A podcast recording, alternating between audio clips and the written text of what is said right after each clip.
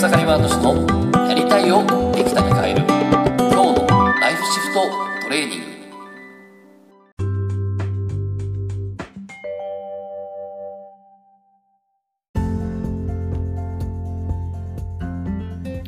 おかげさまで、草山敏です。今日はですね、本当にやりたいことはやりたくない中にあるっていう話をね、したいなと思います。で、えー昨日もね、えーちょっと継続的にセッションしてる方と話をしていて、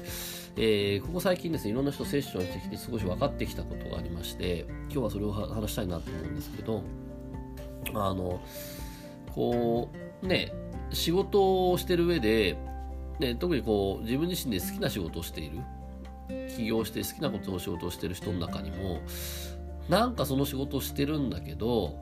なんかブレイクスルーしない。こう自分自身でその仕事をこうなんだろうなんだろうこう成長させてで売り上げも上げてこう成長させていけないっていう人がいるんですね。で実は昨日の相談の人も、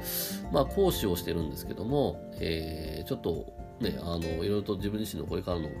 ね、伝えたことをより伝えて売り上げも上げていくためにオンラインコースを作ろうと思って今やっていてでそのオンラインコースを作ろうとしてるんだけど実際設計してプランを立てるまでは行ったんだけどその後真っ白になると。なんかこうプランまで立ててんのになんかやる気は起こらないっていう感じで迷ってたんですね。でそこでですねちょっといろいろ話を聞いたんですね。で、まあ、そもそも何のためにその今やってる事業今やってるねそのあの仕事をしてるのってとこでそこからまあすごく大事なんでねそこをちょっとやってったわけですね。でまあその実際はそのその人の中ではそのね自分自身を通してね目の前の人がこうねあの自分自分が教えてるものを通して目の前の人はこうやっぱ成長してで最初はこう、ね、そのその人自身がこう何かこう仕事を生み出せたら素晴らしいみたいな話をしてたんですね。なんだけどこれ実はフェイクだったわけですね。いやなんで何のためにじゃあその人が仕事を増やす、ね、仕事を、ね、自分でお金を稼げるぐらい仕事ができるようにしたいのかって言った時に、えーその人に余裕を持ってほしいっていうわけですね。じゃあ何のために余裕を持ってほしいのって言った時に 実はそれが、えーその人の中のいわゆる目的があって家庭がその人の家庭が幸せになってほしいっていうわけですね。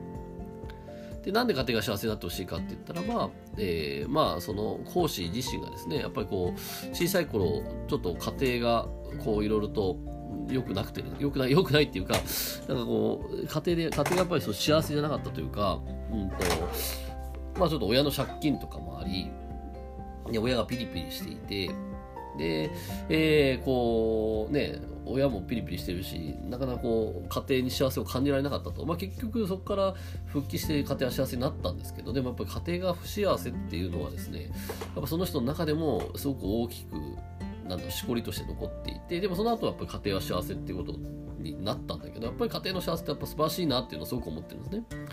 だからこそ、えーこの世界世界中の人がですねこの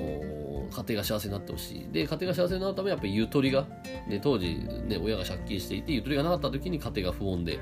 でその借金がなくなった途端にですねすごく豊かになったんで幸せになったと。でそんな話をしてたんだけどでさらにはですねえっ、といや家庭の幸せって何だろうってことを言ったんですね。家庭の幸せとはっていう定義があってでこれはさっきゆとりって言った。じゃあゆとりがあると何が手に入るのって話だったんですね。でそこで言ったのがあのいわゆる安心して自分の感情を安心して自分の感情を出せる。家庭内だまずは家庭内でいいんでお互いでねね子供とかお父さんお母さんも全部安心して自分のね、えー本当の感情を出せる。気持ちを出せるっていうそこが結局そのゆとりがあってお金があってゆとりがあってねこういろいろゆとりがあるとそれはできるようになると。そういうことを言われててまさにですね何かというと結局じゃあ彼女がやりたいことは何かって言ったら、まあ、家庭を幸せにするってことなんだけど彼女がやりたいのは、ね、安心して自分の感情が出せるようになる。自分自身で安心して自分が感情を出せるようになるっていうここがですね実は彼女がやりたいことだったんですね。だけどオンラインスクールでは、えーそこそこが見えずそのまずはじゃあゆとりを作るために家庭を幸せにするためにゆとりを作るためにっていうところは見えず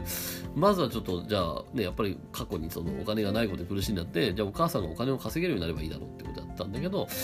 その先の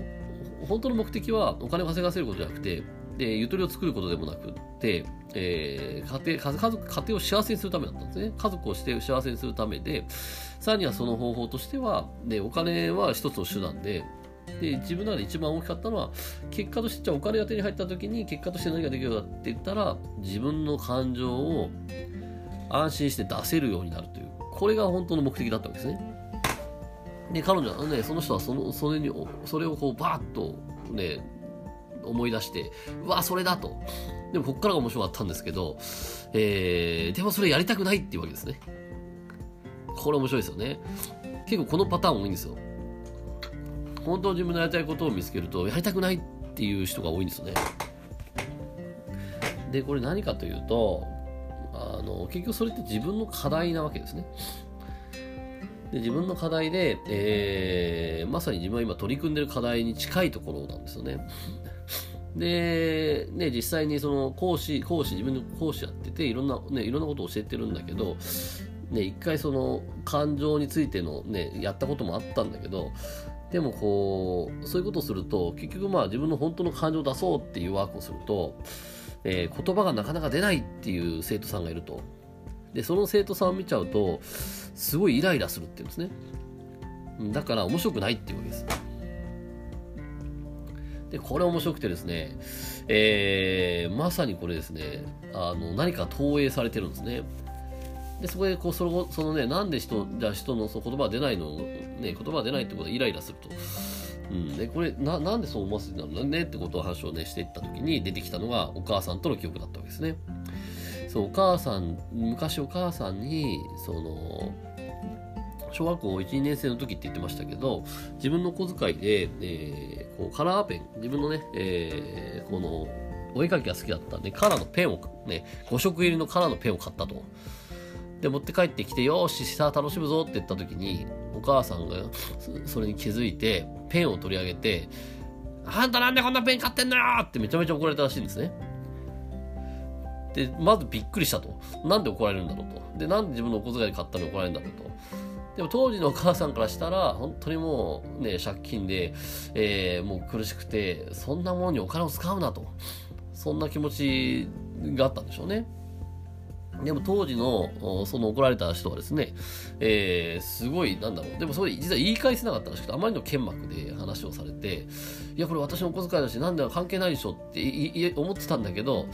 言えなかったらしくて、で、それでこう不服でですね、不服にすごく思ってたと。で悲しい気持ちがあったということを言ってたんですね。でまさにこれがすごく影響していて、えー、まさに当時そのねえー、ね、こう自分自身でカラーペン買ってきてよしやるぞって言った時に、えー、言葉がなかなか出ない。いわゆるお母さんに怒られてで不服ででもそこで言葉が出せない自分がいたわけですね。でそうすると何かって言ったら当時は言葉が出せない自分に対して不服があって怒られたと。不服があるわけですね。だこれを投影してまさにこの目の前で目の前に人が言葉がなかなか出せない人を見るとまさにあの時の記憶が蘇ってですね、えー、わ怒られると。言葉が出せないとか怒られるって言って自分自身怒っちゃったわけですよね。でまさに不服を感じてその怒りを思い出してそしてこうイライラしてしまうっていうねこれを起こしてたと。でまあここの記憶のちょっと処理をしましてそしたらあやっぱり私はえー、安心して自分の感情を出せることをやっていきたいと。で、面白いのが、このね、当時不服で言いたいこと言えなくて終わってたんだけど、じゃあ本当はね、あの時何をしたかったの？っていう話をした時に、まさに、えー、ね、噛み締めて我慢して怒られてたと。で、不服だったというとこあったんだけど、もう一回その記憶をやり直した時に、ね、ちょっと、あの、少し泣いてみたりとか、怒ってみたりみたいなことをですね、えー、ちょっとその記憶の中でいろいろやってみたんですね。そしたらやっぱりこう、まさにここで、ただ唇をかしみしめ噛みしめて我慢して言いたいことを言わないんじゃなくて、今の、うわ、悲しいと、お母さんにそんなこと言われて悲しいとか、お母さんこれ私のお金買ったんだよって怒るというかね、そうやって自分の感情を出すっていうことをですね、ちょっと一回やり直してもらったら、結局最後はお母さんと笑顔になったっていうね、そんな記憶になったわけですね。でまさに彼女の中では、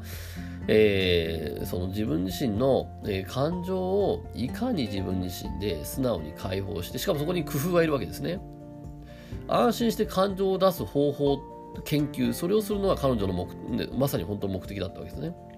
でそれを言った途端にも彼女はばあばあなんで感情出し、ね、なんでね、安心して感情出したらいいかって言った？ら、こうこうこうでこうでこうでこうでこうで、だからこうやったら、ね、ゆとりができて、だからこうやってゆとりができたら家庭が幸せになって、家庭が幸せになったらこうこうこうこうって言って、ものすごいこう、パパパパッと話し始めたんですよね。何かが自分の中で繋がった感じなんです。で、その結果、あ、じゃあ安心して感情を出せるこの研究を私はこれからもしていくしで多分この人生においてそれをしてきたから、ね、その研究成果をまとめて、ね、どんな人も安心して自分の感情を出してでそれで自分自身にゆとりを作り家庭を幸せにするっていうねそれができる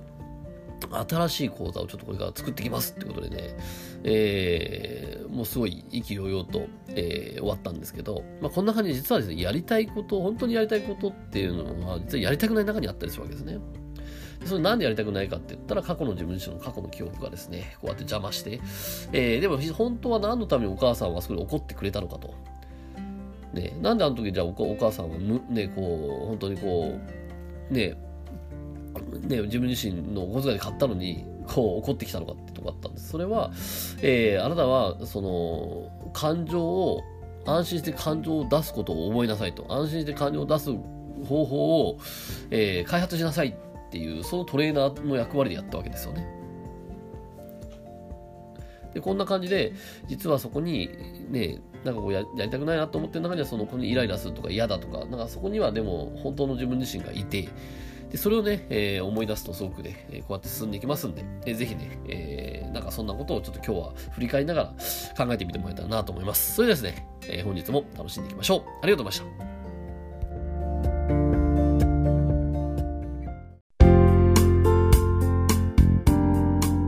本日の番組はいかがでしたか？